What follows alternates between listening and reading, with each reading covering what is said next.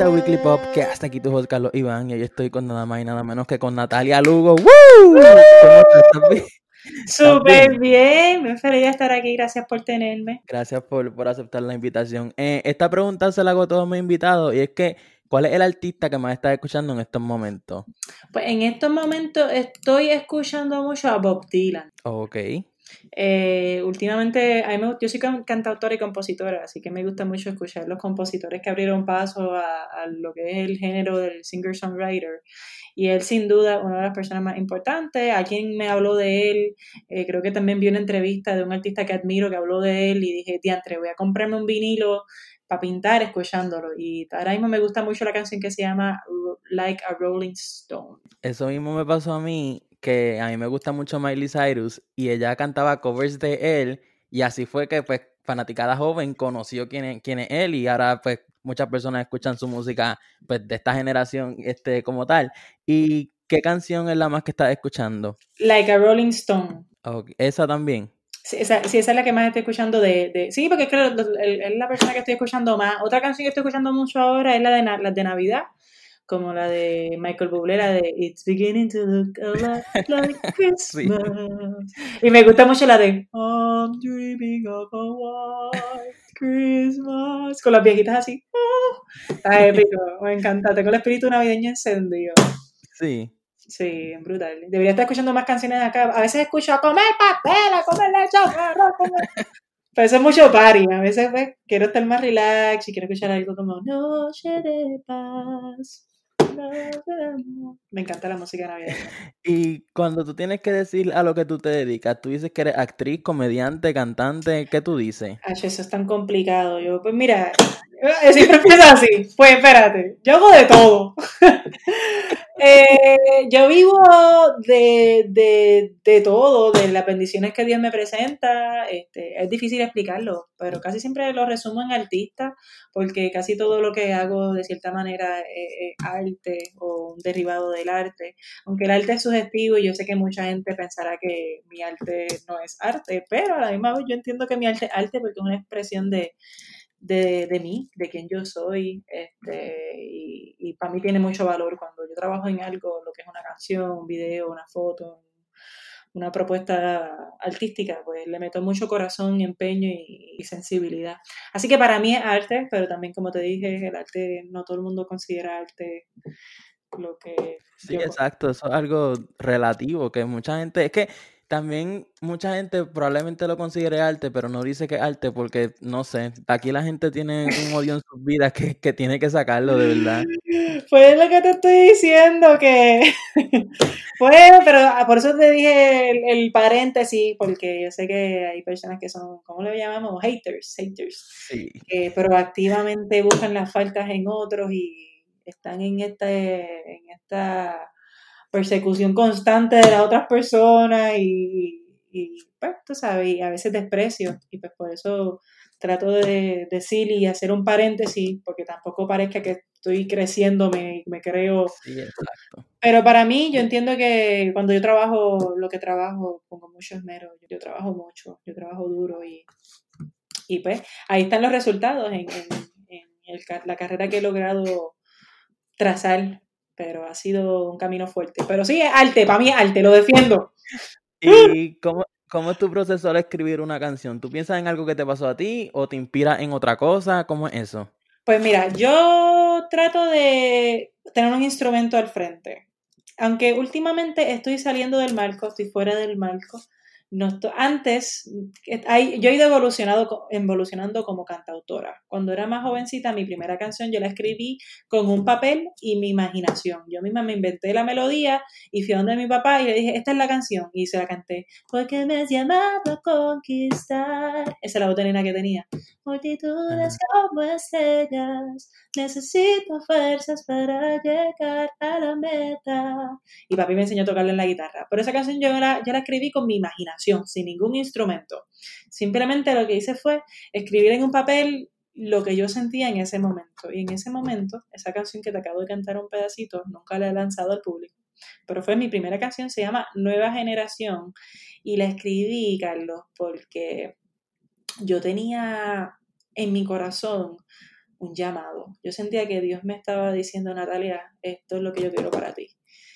Y yo lo que hice fue abrir mi boca y, cantar lo que, lo que Dios me estaba diciendo. So, de cierta manera, aunque tú no lo creas, yo sé que estoy extendiendo la pregunta, pero esto, es, profundo. Esto es profundo, Carlos. Eh, cuando yo era chiquitita, yo escribí esta canción. Yo la escribí cuando yo tenía como 13 años, en mi cuarto, me acuerdo. Y me olvidé de ella, porque yo la escribí en un momento de mi vida que yo estaba enamorada de Dios y yo era, estaba en mi pureza, en mi inocencia, en esa edad que uno, ¿verdad?, es tan puro.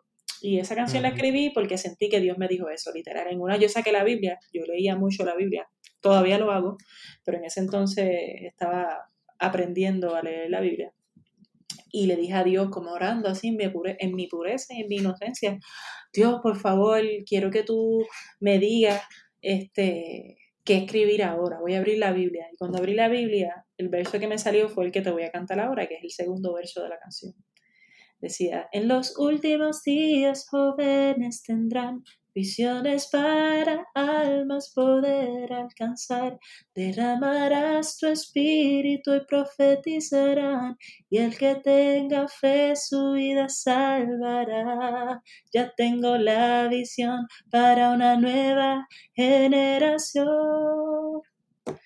Eh, y, esa y esa línea habla de que en los últimos días van a haber profetas, en la palabra lo dice, que en los últimos días vendrán profetas y vendrán falsos profetas. Y profetas son las personas que hablan, son, o sea, Dios los usa para llevar su mensaje.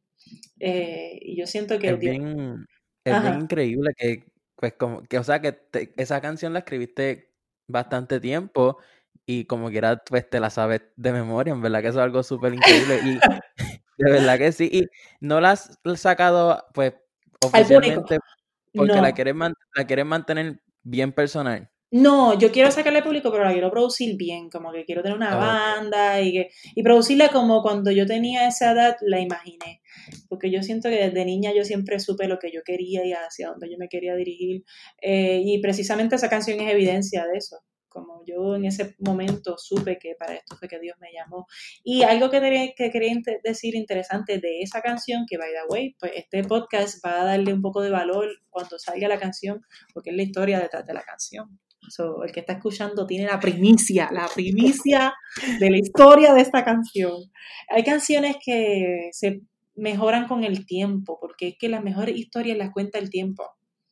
Sí, como el vino. Exactamente, literal, sí, Dashi, me daría un bonito ahora mismo, la estaría mal Pero, este, estaba, esa canción yo la escribí, ¿verdad? Y me olvidé de ella por completo, porque yo tenía como 13 años cuando la escribí y crecí, ¿me entiendes? Cumplí 14, 15 años, 16, 17, 18, 19, 20, 21, 22, 23, 24, 25, 26, ¿me entiendes? Hasta, hasta ahora que tengo 29, este, pero yo la escribí a mis 13 años, que estamos hablando que fue hace 10 eh, sería 9, 8, 7. Hace 17 años atrás la escribí. ¿Viste? Estoy buena en matemáticas, soy una dura. Eh, no, no, really, en verdad soy un poquito lenta en la matemática, pero voy a mí siempre. Y, es más fácil.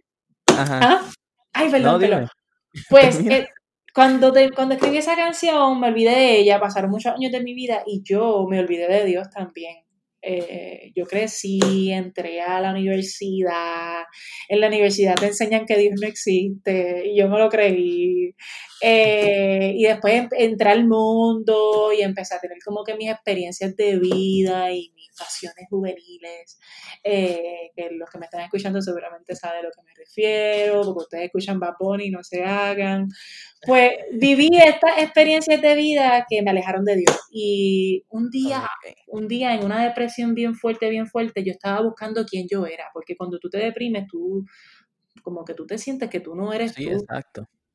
Tú te miras en el espejo y no te reconoces, tú dices, ¿quién es esta persona? Y de hecho, te odias, te miras en el espejo con desprecio y con odio. Entonces, en esos momentos de introspección, esto fue en el 2016, 17, 2017, 2017, esto pasó en el 2017. En el 2017 estoy haciendo así como una introspección y viendo fotos mías de niñez y de momento me encuentro con esta, esta carpeta, este binder que yo tengo, con todas mis canciones cuando yo era chiquita.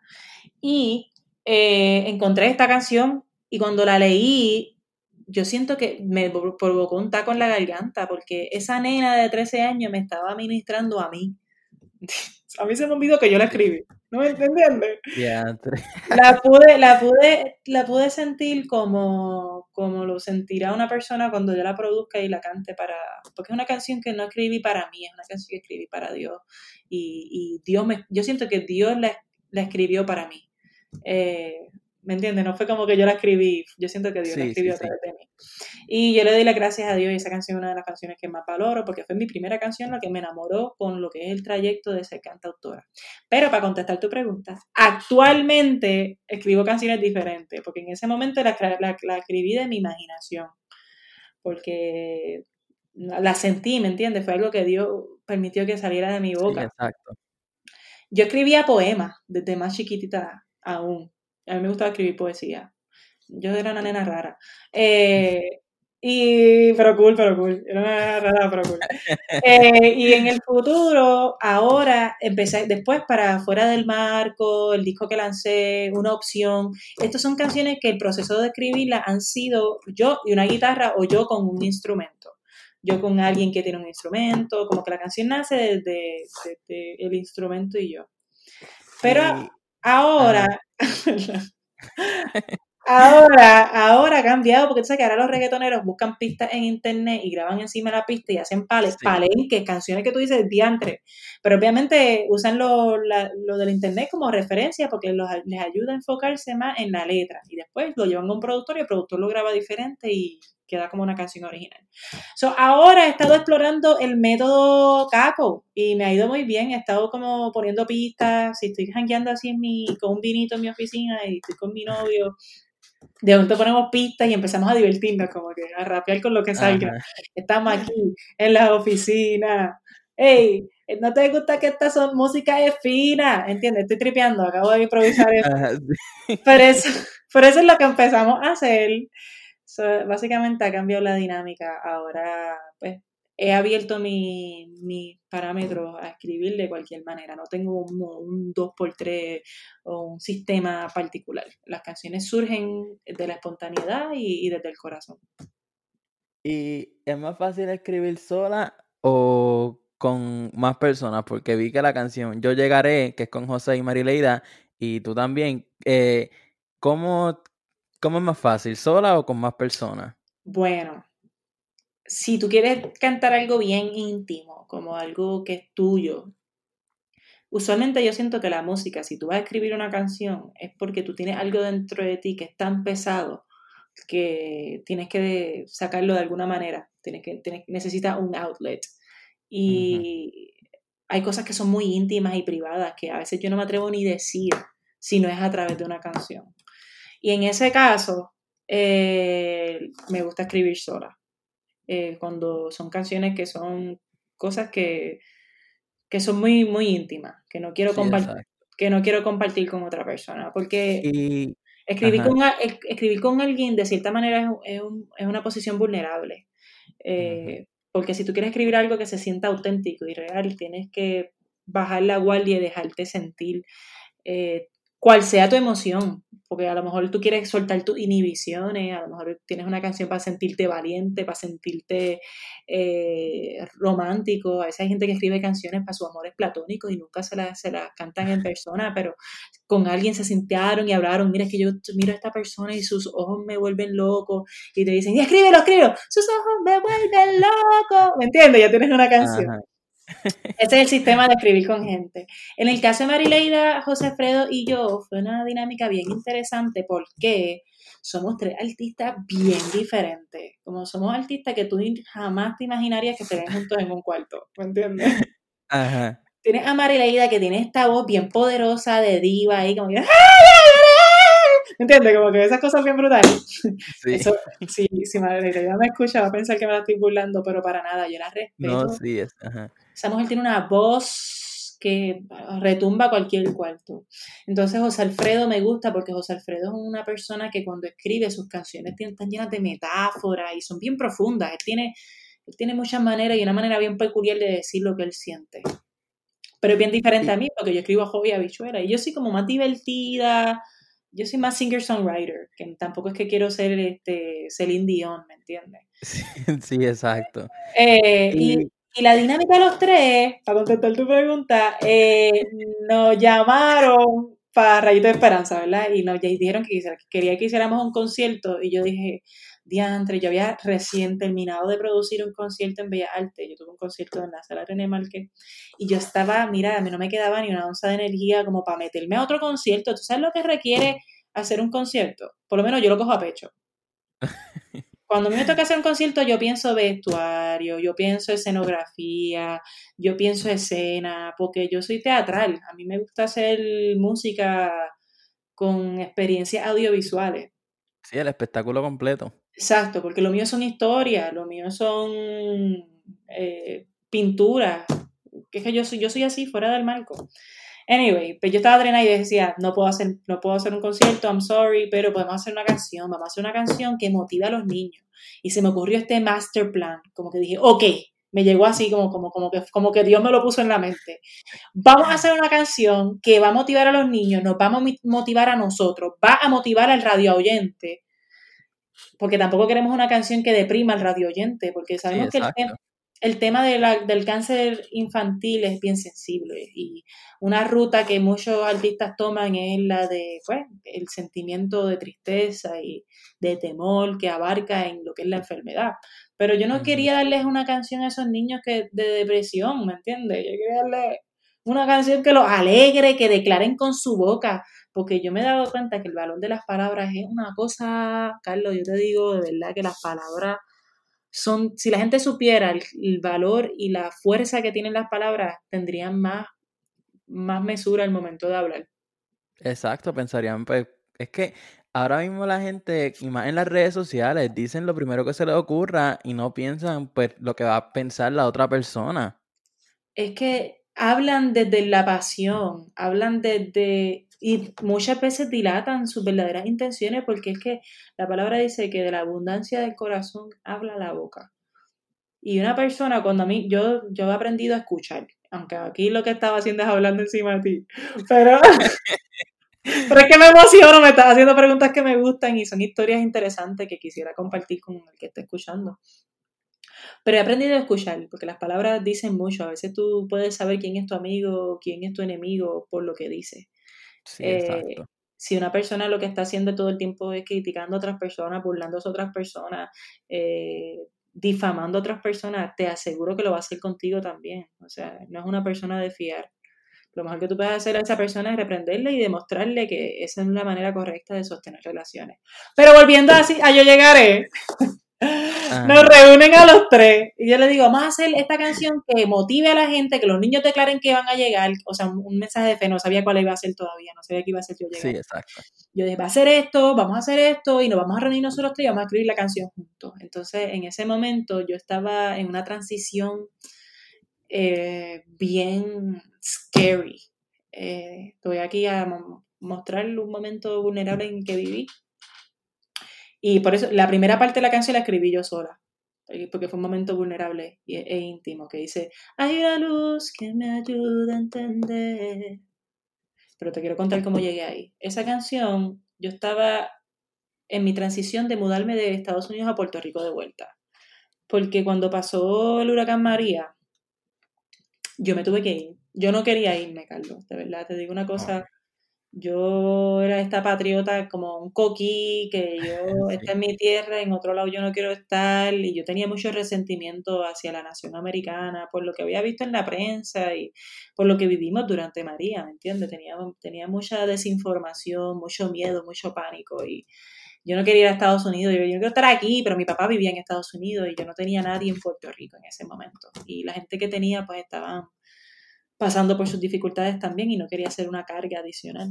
Eh, y mi papá me cogió un pasaje, me llevó para Estados Unidos y fue una bendición. Los primeros tres meses yo estaba eh, como los bebés que se tiran un tantrum. Yo voy a estar aquí, que se me quede, tú sabes cómo estaba.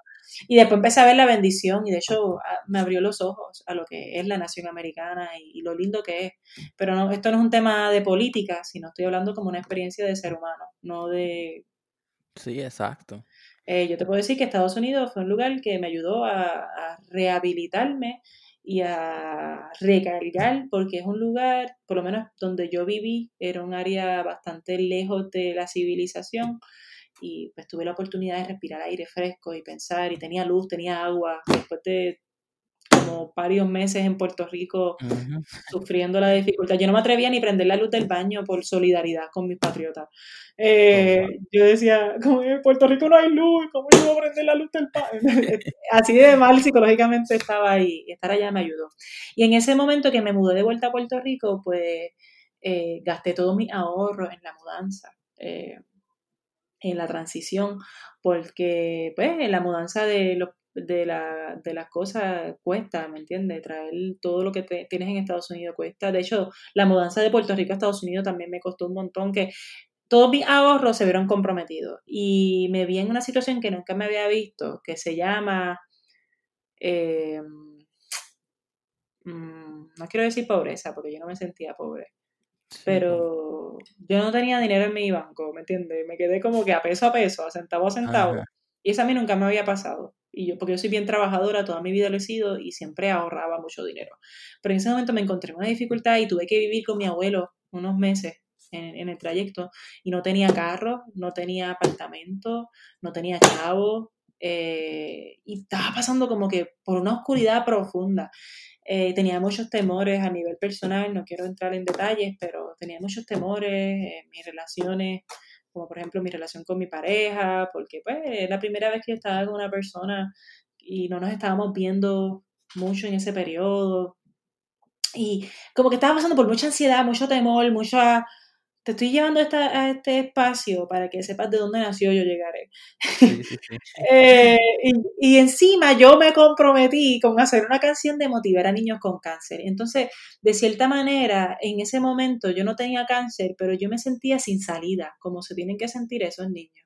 Esos niños se sienten de cierta manera y sus familias como que pues, tienen una condición terminal y la esperanza está un poco lejos porque no la ven y en el momento están sufriendo, tienen tienen dificultades en respirar, tienen este, tratamientos como quimioterapia, radiaciones, eh, a veces los separan de sus seres queridos, a veces tienen que estar encerrados en un cuarto de un hotel, por, de, un, hospital por meses, ¿me entiendes? Que yo siento que, que de cierta manera había un paralelo, no es el mismo escenario porque no es mi salud, pero había un paralelo en el sentimiento de temor que te estanca y, que te, y de temor a no poder sobrepasar una adversidad o un momento difícil. Y yo estaba en casa de mi abuelo, eh, sentada así en la cama. Yo tengo esta foto en mi mente porque fue un momento bien, bien bonito en mi vida. Y saqué el ukulele y como que sentí una voz decirme, canta, canta y declara en fe que tú vas a llegar. Y yo saqué el ukulele, me lo voy a sacar ahora mismo. Estaba sola, estaba sola. y dice...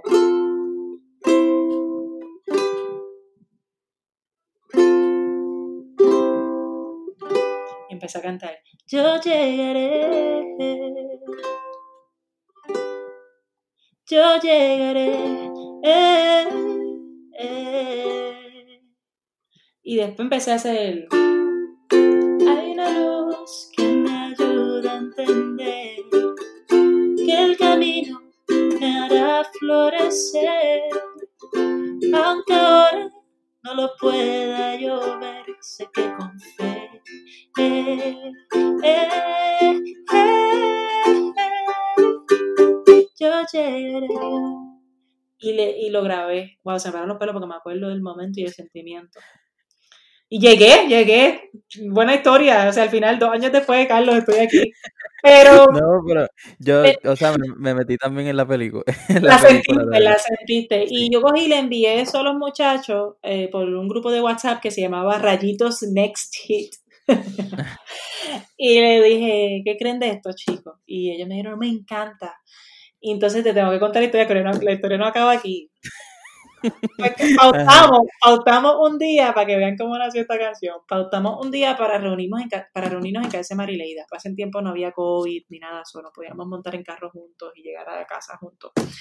Y estábamos, de, yo estaba, pautamos un día para casa de Marileida y yo tenía un carrito que me dio mi abuelo, ¿te acuerdas? Que para ese tiempo estaba viviendo con mi abuelo. Y mi abuelo. Mi abuelo me dio un carrito que él tenía en, el, ca- en la casa de él, que en verdad ese carrito estaba living on a prayer, como que living on a prayer. Ese carrito no tenía vida, ese carrito se quejaba hasta cuando se prendía, como el tiempo no quería trabajar. Y yo obviamente también, como yo soy una mujer de fe en fe, me monté en el carro y dije, dale, vamos para allá. Y fui, pa- fui a entrenar porque estaba también trabajando en mi peso y en mejorar mi salud y condición física, porque aunque yo estuviera pasando por dificultades económicas, no significa que voy a dejar de luchar por mis sueños. Eh, y entonces voy de camino a casa de Marileida y, mano, cae un diluvio, Carlos. Cae un diluvio, un huracán, un diluvio, pero bien feo, como que no estoy diciendo gotitas, estoy diciendo como que como, como, como esas bañeras, cuando tú vas a los hoteles que tienen unas bañeras así que son como, como unos chorros de agua bien fuertes. Ajá, sí, sí. Ah, sí, ah, era, no, era, no era lluvia, era un chorrete. Yo no había, yo, de hecho, hasta el sol de hoy, yo no he visto lluvia así, a, a menos que sea un huracán. Y no era un huracán, pero fue como que, eso era como que la vida que esté probándome.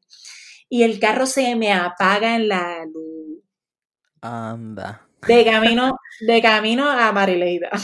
Ajá. Y, yo, y los muchachos están ya allí, ya José Alfredo había llegado, Marileida, yo estoy aquí estancada.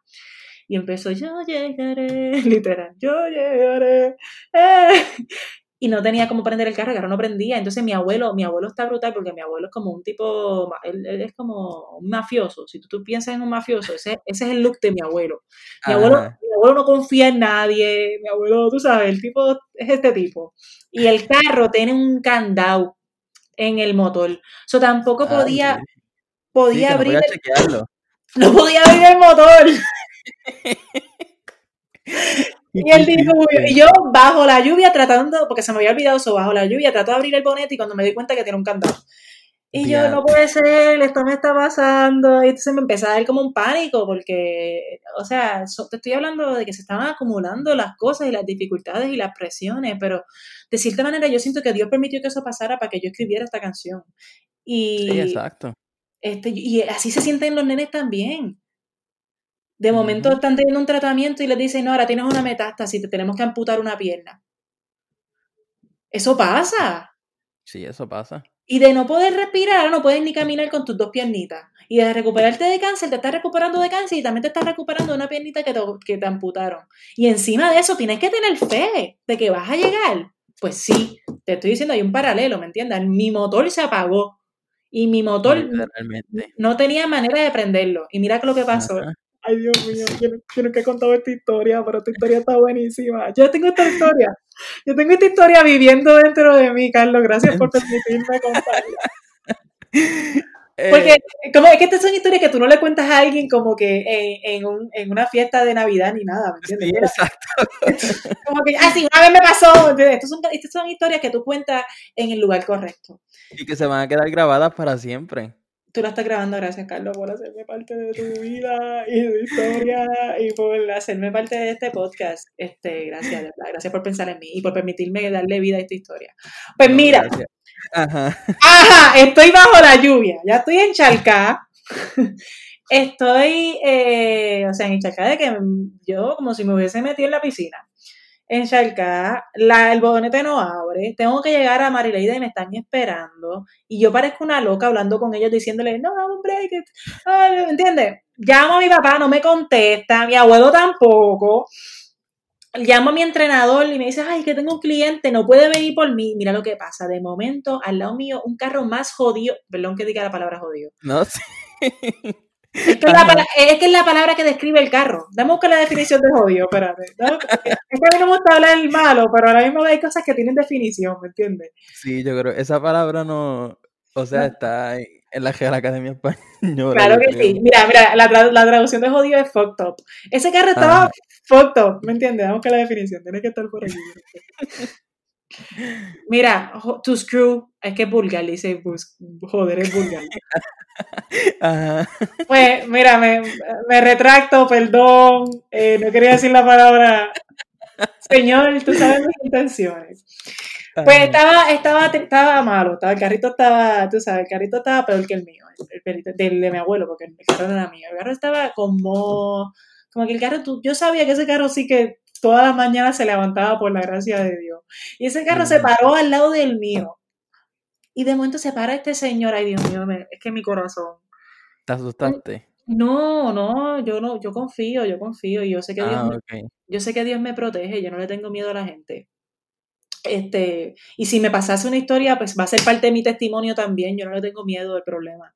Eh, no puedo decir eso, no le tengo miedo a, a la prueba, ¿me entiendes? A veces las cosas Sí, pasan en la vida, no el problema, porque a mí no me gustan los problemas. Yo resuelvo problemas for living, pero eh, no, le, no quiero re- corregir mis palabras, tengo que tener cuidado porque a veces uno se emociona y habla así el papagayo.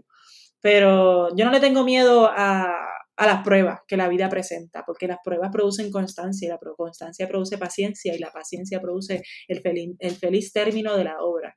Así que a veces las cosas que te pasan tienen un propósito y si miráramos las cosas a través de ese lente, sanaríamos más fácil y podríamos ayudar a otros a sanar. Pero en ese, en ese momento yo no siento miedo porque es que ese señor no me da miedo tampoco. O sea, estamos en el mismo bote, los dos tenemos carros que no sirven. Ah, Eh, pero el carro de él por lo menos servía y el de él se paró al lado mío, en la luz, bajo la lluvia, y se bajó del carro, bajo la lluvia, conmigo. Y vamos al bonete los dos y, está- y él está así, yo le digo, mira, mana mía, es que mi abuelo le puso un candado. Y él empieza como que a tratar, como que como si fuese a levantar el bumper. Y yo, o sea, porque yo le estoy diciendo esto a la misma vez que lo está haciendo, estamos bajo la lluvia, el ruido, el escándalo, ¿me entiendes? No estamos, a raz- vivir. no estamos Ajá. pensando como una conversación normal, estamos bajo presión. Ajá. Y mira lo que yo hice. Yo lo que hice, como son los doctores en los casos de estos niños, como son las personas que van a ministrar y a orar por ellos, los pastores, los hijos, los hermanos, los papás, la vida, porque yo siento que cuando Dios nos puso en esta tierra para ayudarnos en la adversidad. Si yo veo a alguien pasando una dificultad, yo también me bajo del carro bajo la lluvia. Bueno, ese señor me enseñó una gran lección ese día. Yo no sé su nombre, él nunca me lo dijo, porque él lo hizo por su corazón puro. Él está tratando de trastar la puerta, así el bonete del carro, y yo digo, Señor, por favor, orando. ¿Me entiendes? Dije literal así, pero que lo grité, Señor, por favor. Y literal, yo no te estoy mintiendo. Yo no te estoy mintiendo. Yo digo esto abrió. Y el carro prende. ¿En serio? Se prenden las luces del frente, los focos. ¿Y, y el bonete nunca abrió? Nunca abrió el bonete. Él no pudo hacer nada. Yo dije se- eso, o sea, estaban al frente del carro y se prendió solo. pero habíamos dos. Ok. La palabra dice que cuando dos o más están en mi nombre, ahí yo estaré. Habíamos dos. Y yo dije, Señor, por favor. Y cuando se prendió el carro, yo, yo le quería dar un abrazo a ese señor. No se lo di porque estábamos empapados en lluvia y no era adecuado. Sí. Pero le dije, o sea, iba a ser bien weird. Iba a ser como una escena medio de notebook. Y eso no es lo que queremos. Este, Ajá. y yo le doy las gracias y le digo, Dios te bendiga. Y nunca me dio su nombre. Y hasta el sol de hoy yo, mira, yo oro por él porque yo quiero que Dios lo bendiga. Y le- y yo espero que hoy él esté montado en un carro bien, bien bello. Amén. Amén. Porque se lo merece. Eh, eh, en verdad que se ganó en mí una creyente, porque en ese momento yo dije, wow, hay esperanza en las personas. Hay muchas veces de la persona que más la gente rechazaría, porque lo juzgan por su apariencia. El muchacho no era una persona que estaba vestida, o sea, estaba vestida como... Y a mí no me importó nunca. Pero lo que te quiero decir es que hay un mensaje aquí. Hay, a Sí, veces exacto. Los mejores corazones, dice un refrán que me dijeron hace poco, que no podemos juzgar el libro por su portada, sino por su contenido. Y ese hombre tenía un contenido potente. El carro prendió, el carro prendió, al fin prendió. Y yo, pues, vamos a tirarme la visión, voy para casa Marileida. en, vez de en vez de tirarme para casa, ¿me entiendes? Para irme a la segura, ¿no? Yo me, yo me tiré para casa. Marileida, que ya vive como una montaña metida por un bosque, yo no sé. Y yo así, encha, encharcada, en, pa- ¿sabes? Un. Llego, y llego con, con Dice, llego agitada, porque acabo de pasar por una tormenta, pero te digo una cosa, en casa de Marileida no había lluvia, ahí estaba escampado. Ellos ¿En estaban, serio? ellos estaban en la casa ja- jangueando en, la, en, la, en, la- en el cuarto, ellos estaban como si nada. Y yo llego frenética, ¿me entiendes? Yo llego allí.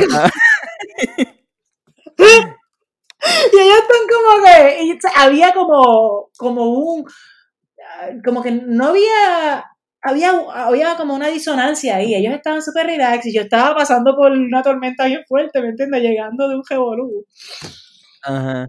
Anyway, llego y estoy así, ellos están como que bien tranquilos Y ellos empiezan a escribir la canción y yo por dentro todavía tengo el corazón a mí. Yo acabo de pasar por un, por un revolú.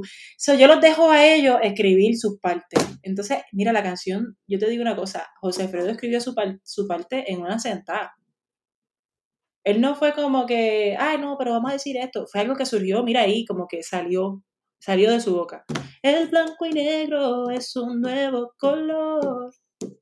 Son tonos grises con falta de sol. Por eso pinto multicolor y con amor.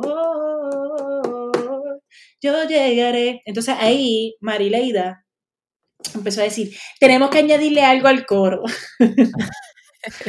Marileida dice, sí, porque yo llegaré está chulo, pero tenemos que decir más que eso.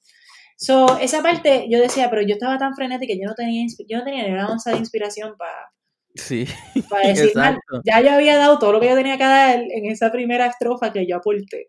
So, yo, dejé, yo dejé que ellos, ellos este, aportaran sus partes. Marileida escribe su parte también en una senta. Marileida así con el piano empieza eh, con la voz espectacular que tiene. Dame si puedo...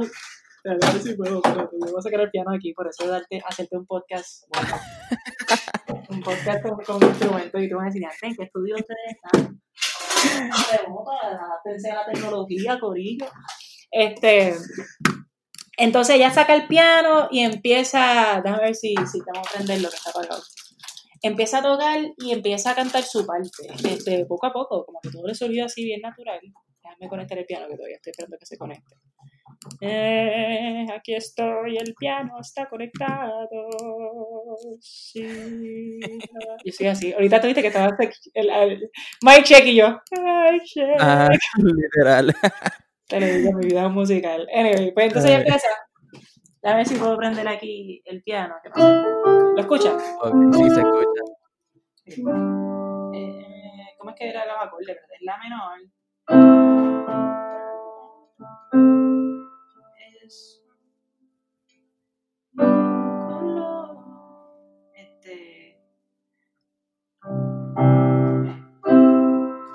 Dos caras lo primero porque yo. La, do, sol. Ah, esto es fa.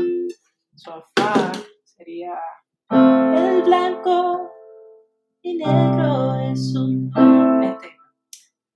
El blanco y negro es un nuevo color. Son tonos grises con... con... Me estoy sacando el momento. Otra vez. Marileida, te tengo que hacer justicia. Esto es vivo, esto es vivo. Y la acabo de sacar ahora mismo en el piano, yo no la toqué. Eso era, este, era, dame escribirlo en un papel primero, los acordes, para que no se me olvide, porque cuando toco me emociono. Y los acordes. los acordes son fa, por si acaso el que está escuchando esto y quiere sacarla, la puede sacar, son fáciles.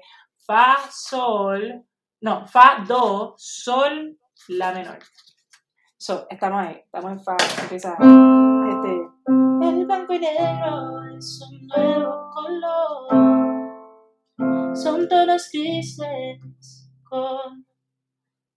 Se me olvidó el lo tengo escrito y no Falta de sol. Por eso pinto multicolor. eh, ah, no, esa es la parte de José Alfredo. Esto es lo que empieza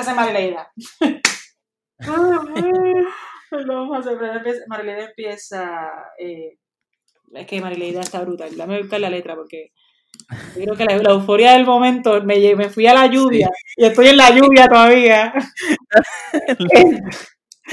eh, la parte de Marileida dice: eh, Construye un sueño. Ahí está. Bueno, este mensaje es para ti que está viendo esto.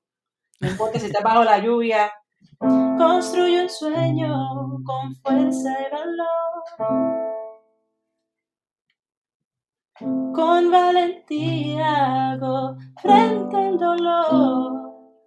Eso está épico. Eso fue Marileida pariendo línea. Este, hago frente al dolor. Yo soy más fuerte y voy a vencer y con fe. Eh, eh, eh, yo llegaré. Hello, cuando ella hizo eso, yo después de siete siglos. Cuando ella hizo eso, yo, mi mente se fue a otro nivel, porque o ya estaba en euforia, so, la euforia era como, tenía una, tenía una complicación de sentimiento entre inspiración, euforia, miedo, eh, cansancio de lo que había acabado de pasar, asombro, porque Dios me, Dios me Dios hizo un milagro ante mis ojos, ¿me entiendes? Sí, definitivo. Yo no puedo ignorar eso. De hecho, hizo un milagro tan grande que yo lo publiqué en Twitter y se burlaron de mí.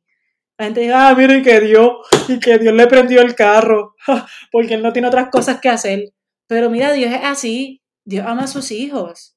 Y cuando tú clamas a Él, Él responde. Y Él respondió en el momento. Y no hay otra explicación. El bonete no abría. Eso abrió, ¿me entiendes? Prendió. Sí, exacto. Eso, y el Señor, cuando él vio que pasó eso, ¿qué hizo? Asombrado también. Está, los dos me miró, nos miramos, pero estábamos bajo la lluvia, no teníamos que ir, por eso no lo abracé, no lo abracé porque no era de notebook, ¿me entiendes? Pero fue un eh, momento. ¿Tú, has escrito muchas canciones ahora en, por la pandemia y en la cuarentena? ¿Has escrito muchas? Algunas, no he escrito tantas. He escrito canciones como que recordando el pasado. Eh, pero el punto es que después cuando fuimos al estudio, Marileida me dijo, mami yo escribimos el coro, que es Yo llegaré lleno de fe y con fuerzas demostraré. Y así nació Yo llegaré. esa es la historia de Yo llegaré. Te contarle como medio podcast contándola, pero es que está buena. Ah, no, definitivo, eso es algo, es que cualquiera piensa en eso y es, de verdad que es que no, no hay otra explicación.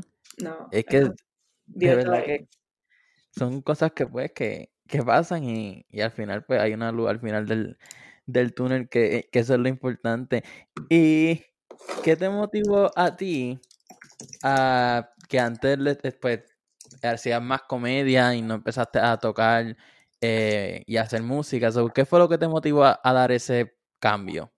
Pues mira, pues tendríamos que ir atrás porque para el para del mundo, cuando yo hice música, la gente dispuso, o sea, de hecho salió en primera hora, Natalia se lanza como cantante. Y yo por dentro, ay Dios mío, si me conocieran sabrían que yo me lancé a los 13 años. Pero, pero está bien, está bien, porque para efectos del público, para, para efectos del público y la masa, yo estaba lanzándome, pero la realidad del asunto es que yo empecé a hacer música bien jovencita y lo que me llevó a hacer comedia es que yo no vengo del privilegio como muchos asumen que yo vengo. Eh, yo no entré a la escena de las artes o del entretenimiento a consecuencia de pautas o, o palas o pagar por, por conocimiento, reconocimiento, ¿me entiendes? Eh, cuando yo empecé mi carrera artística fue a base de fe, fue literal atendiendo mesas y en mi tiempo libre presentándome en diferentes barras de la isla, ahorrando dinero para la producción de mi primer disco. Y yo, yo era muy joven y estaba sola, yo estaba pasando por mi rebeldía, no tenía una, una relación tan bonita con mi papá, porque pues yo, en mi orgullo y en mi estupidez, porque cuando uno es joven a veces ignorante. Eh, y por eso le exhorto a los jóvenes, mira, honra a tu mamá y a tu papá. No hay diferencia que ustedes no puedan sobrepasar. Y muchas veces eso que tú resientes de tu mamá o de tu papá es un reflejo de lo que está dentro de ti. Porque son tus padres. Y son cosas que tienes que sanar. Y en ese momento yo no lo veía porque estaba rebelde y en mi orgullo, tú sabes, como que yo me creía que me la sabía toda porque como yo tan jovencita había empezado a trabajar y a hacer mi propio dinero y a, y a en la calle. Pues yo, para mí yo no necesitaba mi país. Pero eso es ignorancia. Mira, mi papá es el ser que más yo valoro en el mundo. Mi papá es mi papá, ¿me entiendes? Dios me dio ese hombre y yo todos los días le doy la gracia. Y en ese momento fui ignorante y no lo aprecié. Pero también tuvo su propósito. Fue importante que pasara por ese trayecto. Por eso te digo que todo tiene un porqué. Sí, todo, todo pasa por una razón. Exactamente. Y de hecho, ya ahora tengo el testimonio que le puedo hablar a cualquier persona eh, acerca, con conocimiento, no con arrogancia. Le puedo hablarle de un espacio de compasión. Eh, y en ese momento yo estaba en la mía, en mi rebeldía, y atendiendo mesas, y tú sabes, buscándomelas en... Pero también yo era una nena buena, yo no era una nena mala, pero tenía, mi, tenía mis daddy issues. Eh, y tenía mis otros issues, porque yo perdí a mi mamá bien jovencita, y tenía mis issues con Dios también. Yo siento que a veces mi relación con mi papá se refleja mucho en mi relación con Dios. Eh, Dios me habla mucho a través de mi relación con mi papá. porque en efecto Dios es nuestro Padre. Y este, en ese momento yo estaba en mi rebeldía y me habían pasado como que mal, ciertas cosas malas, por ejemplo, tuve relaciones tóxicas, este, tuve, me bajó la autoestima y pasé por muchas cosas, pero yo siempre he sido una guerrera luchadora. Soy yo, contra viento y marea, seguía trabajando, teniendo mesa y un día pasé por un breakup amoroso de esos primeros heartbreaks que son como, tú sientes que se te está acabando el mundo. Sí. Como que, te vas a morir, que el amor de mi vida, ¿me entiendes? Pero después te das cuenta que, por favor, eso fue un hipo en el camino. Pero en el momento es intenso, en el momento es pasional. Y yo estaba pasando por eso, ese momento intenso y pasional, sola, porque tampoco tenía, estaba porque quería, porque mi rebeldía me, me, me aisló.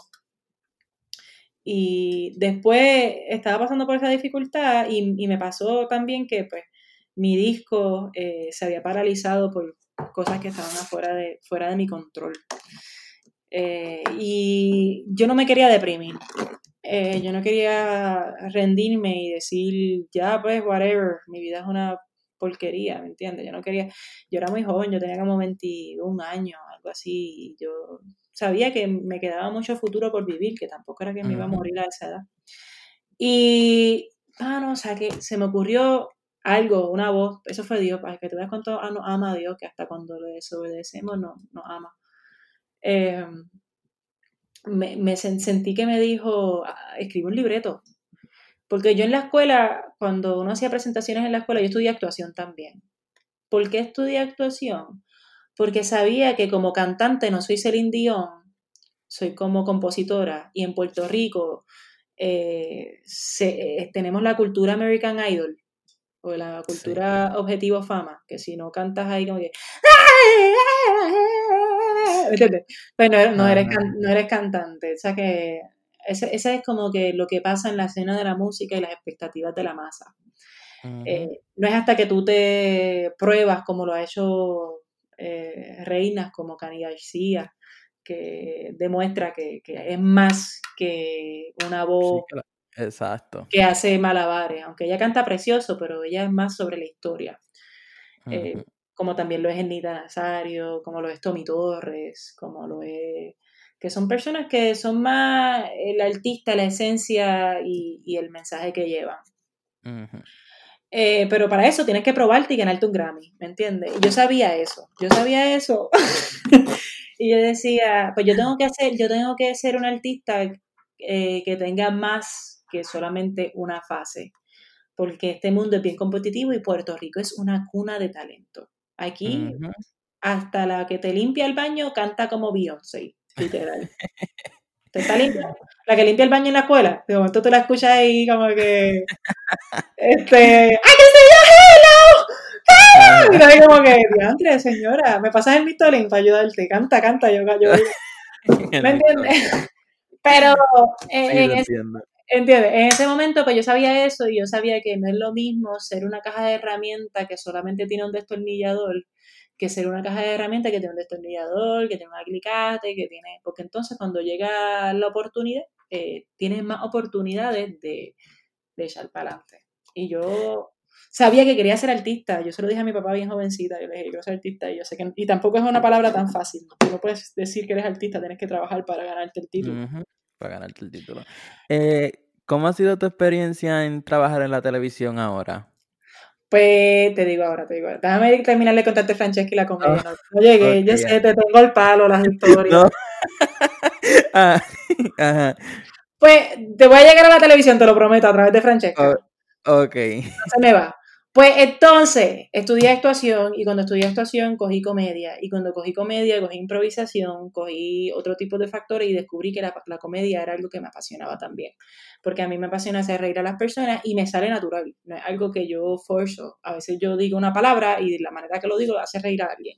Y eh, ahora mismo yo, hemos estado hablando y nos hemos estado riendo juntos porque es parte de mi personalidad.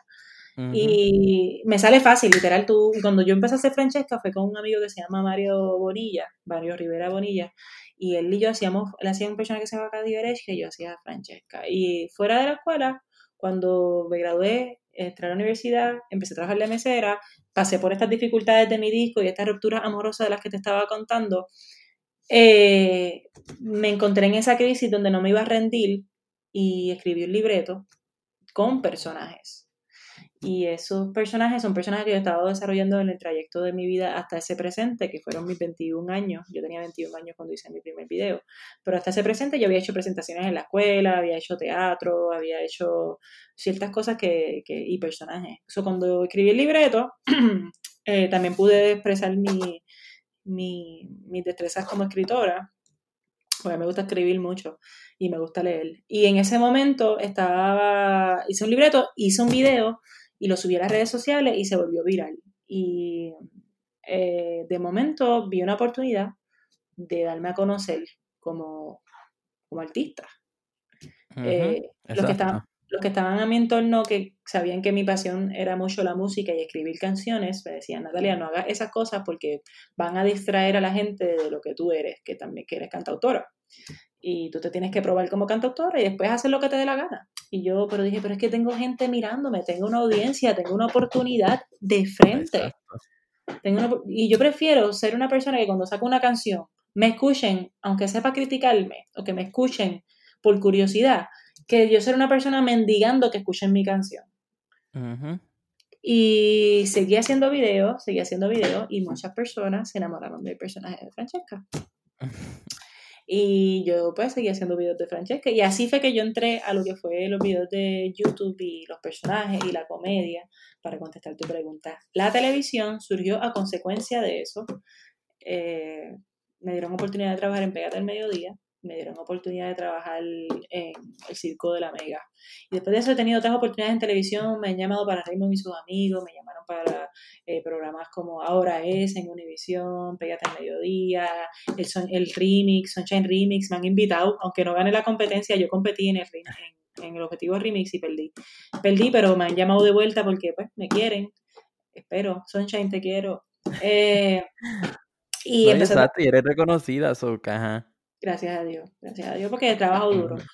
Pues eh, empecé a hacer televisión y la, la, y ahora, ahora durante la pandemia, para contestar la pregunta de la televisión, ahora cómo se siente, me recibí, recibí una llamada de un, un, productor que se llama Francisco Zamora, él también es animador y actor y cantante, otro súper talento puertorriqueño, señor mayor, no es tan mayor, si me escucha me mata.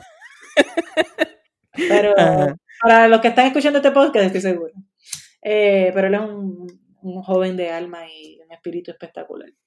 Pues él me, da, me hace una oferta, me dice, no, te tengo un programa de televisión para ti, eh, pensé en ti, quiero que hagas de host de este evento que se va a llamar, para ese entonces se iba a llamar Autógrafos, ahora se llama Los Nuevos Influencers.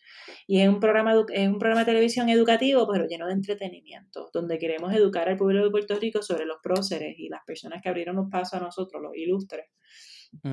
Y en paralelo, celebrar a las personas que actualmente son profesionales en ciertas áreas de, de lo que es el emprendimiento puertorriqueño, ya sea música, ciencia, civismo, eh, moda, matemática, hemos abarcado todos estos temas y cada episodio está dedicado a un ilustre y abarcando y celebrando también a la nueva generación, a los nuevos influencers, que son los jóvenes que hoy por hoy están pues, luchando por sus sueños y trabajando por sus metas, que está bien chulo.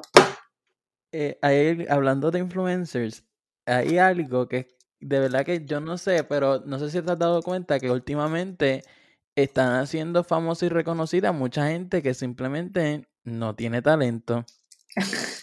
es que, mira, lo que pasa es que cuando las redes sociales son como una piscina, como que cualquiera se puede meter en la piscina. Pero, no, todo el mundo nada, no todo el mundo es nadador. Nadador. exacto, no todo el mundo es Mike Michael Phillips, ¿me entiendes? Pero todo el mundo está en la piscina y todo el mundo tiene la oportunidad de que la gente lo note. Por ejemplo, se puso una tanga, se puso, y tú dices, ah, ya antes viste el gistro amarillo, ¿me entiendes? Y se hizo famosa. y todo el mundo en la piscina sabe de la, la que tiene el gistro amarillo en la piscina.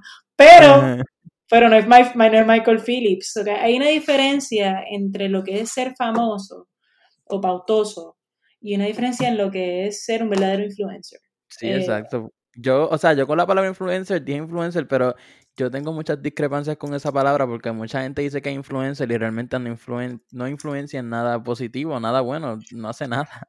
Como que, es verdad, tienes razón ahí. Esa palabra me molestaba a mí también cuando me dijeron influencer, eh, pero ya la he aceptado porque sí, yo sí trabajo como influencer. Y tú traes eh, cosas buenas y positivas, pero hay gente que simplemente no trae, no trae nada. Lo sé, hay gente que trae problemas y mala influencia. Eh, yo le llamo los influenza. Mentira, no. No, pero o sea, en este mundo también, pues la mala publicidad y el drama y todo eso, pues también llama la atención incluso más que las cosas buenas. Pero siempre. Sí. Siempre ha sido así. Piensa en, en los artistas de la generación de nosotros, o sea, los Lindsay Lohan, los papelones de, de... El papelón de Britney. El papelón de Miley Cyrus. El papelón Ay, yo la amo de... a ella. Pero, también. pero eso fue un papelón. Perdóname, yo la amo, pero eso fue un papelón. Es que a mí me empezó a gustar ella, pues, cuando ella hizo el papelón, ahí fue cuando me empezó a gustar más todavía y ahora pues es mi cantante favorita por siempre. Pero es porque ella es tu generación y tú te identificaste con ella porque ella es esta chica rebelde que la gente esperaba que ella fuera perfecta y dijo, no, fuck it, yo soy una rockstar. Ah. Y se probó, which is cool.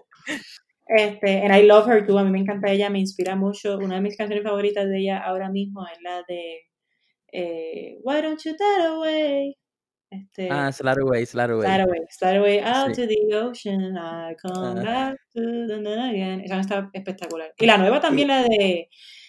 Eh, este, I was born to run, I don't Sí, belong to Midnight. Sky.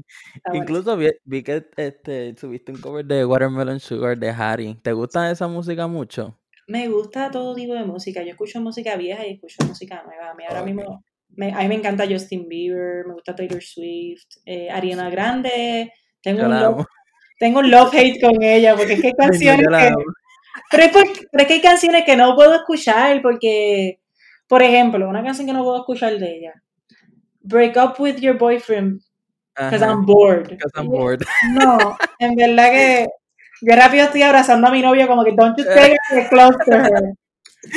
Eh, porque no me gusta ese tipo de influencia, pero ella tiene canciones bien bellas como Thank You, Next. Y, Next. tiene- y la de, este, a mí me gusta mucho también la de, ella tiene una que dice, Let's Ah, este, No Tears Left to Cry.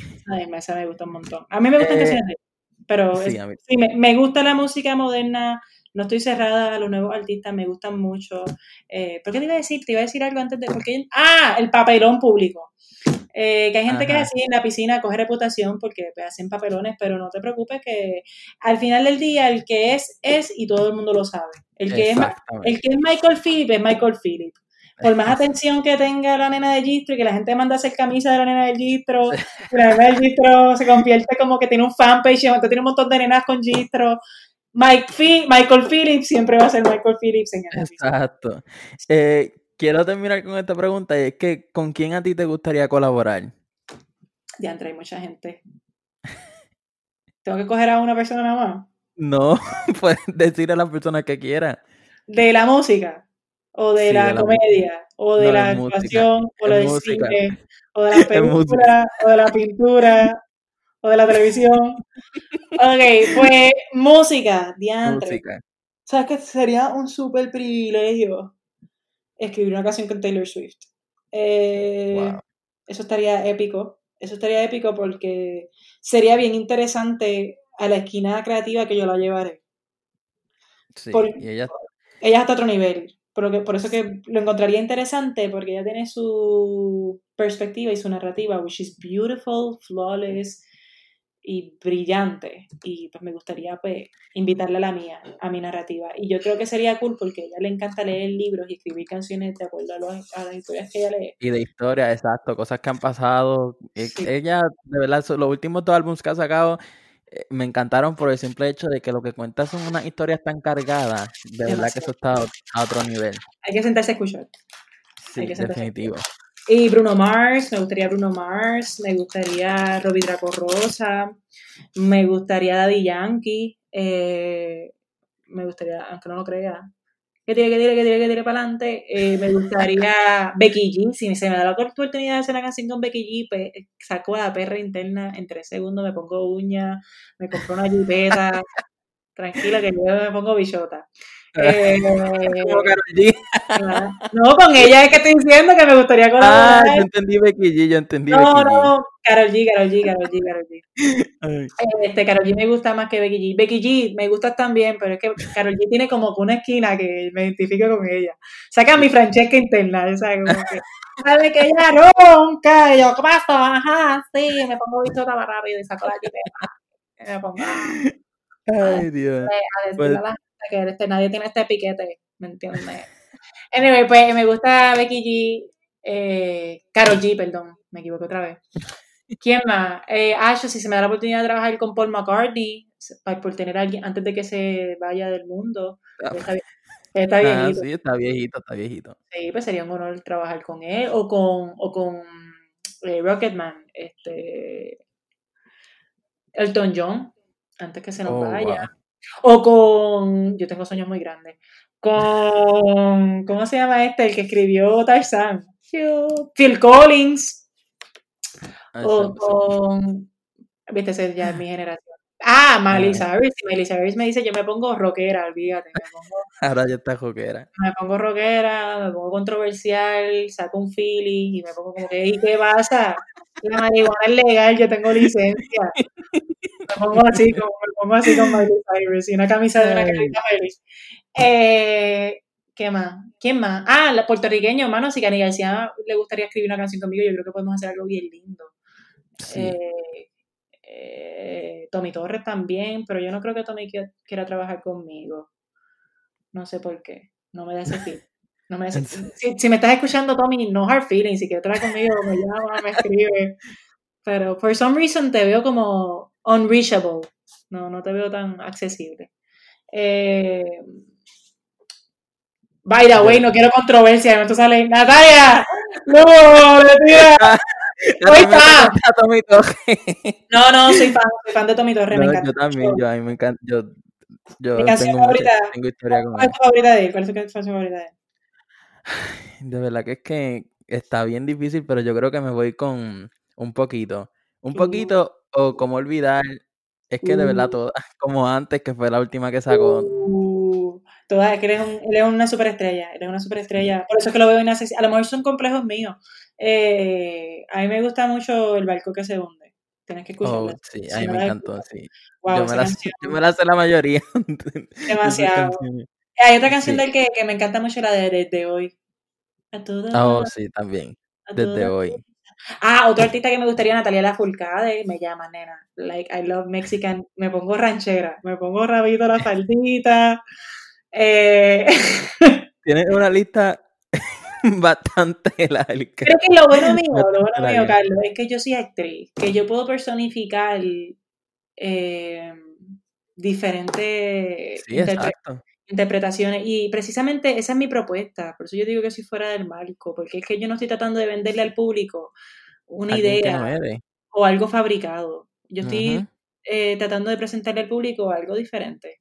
Eh, y yo sé que es un poquito difícil porque los artistas que se atreven a, a ser diferentes, pues, este, tienen que enfrentar mucha resistencia, pero ¿sabes qué? ¿Tú sabes qué? ¿Qué? Yo llegaré. Está. eh. Amén. Gracias. Ay, Dios. De verdad, eh, fue un placer tenerte aquí. Me, me sentí en una escuela de emociones sentimental, feliz. Imagínate. De verdad que muchas, muchas gracias, de verdad.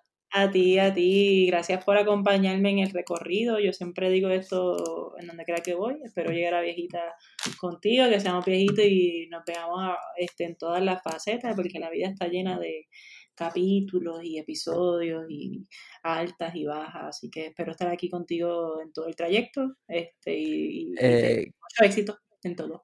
igual, igual. Eh, ¿cuáles son tus redes para que se lo diga a la gente? Me pueden conseguir como Natalia Lugo. Natalia no tiene H, por favor. Yo le pongo la H a Natalia. Padre que ha hecho eso, ¿por qué? ¿Por qué tú le pones un Natalia? ¿What? Anyway, eh, Natalia sin H, N-A-T-A-L-I de punto A, Lugo, L-U-G-O. O me pueden conseguir por el domain Natalia V Lugo. Natalia V, V de vaca. No, pero tenemos con otro V de video. Natalia V Lugo B de Vanessa, mi segundo nombre es Vanessa, Natalia Oh, Vanessa wow. Lugo. So, Natalia Belugo en todos lados, en Instagram, YouTube, Facebook, Snapchat, estoy en todas las redes sociales porque soy una influencer. Está, gente. Yo, yo quiero agradecer a la República Dominicana y Panamá que estuve número uno esta semana ya. Eh, mu- muchas gracias por escucharme, de verdad. Y si me estás escuchando en Apple Podcast, deja esas cinco estrellas que me ayudan un montón. Si me estás escuchando en Pandora, Amazon Music, Google Podcast, eh, Deezer, cualquier otra plataforma, suscríbete que es bien importante. Y pues nada, gente, nos vemos en la próxima. Nos vemos.